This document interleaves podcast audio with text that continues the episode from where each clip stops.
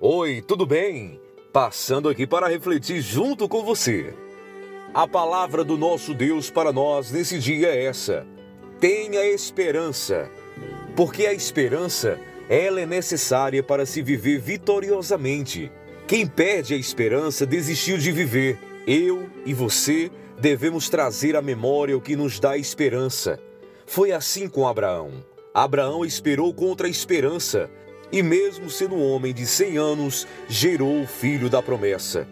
Ei, você que está me ouvindo neste momento, nunca desista de esperar, pois mesmo que as circunstâncias conspirem contra o que você espera, o nosso Deus é poderoso para trazer à existência as coisas que não existem. Creia nesta palavra, tome posse para a sua vida e tenha um dia abençoado na presença do Senhor Jesus. O meu canal de comunicação nas redes sociais é esse, arroba Eugênio Júnior Marketing, sempre trazendo a palavra de vida e de esperança ao teu coração.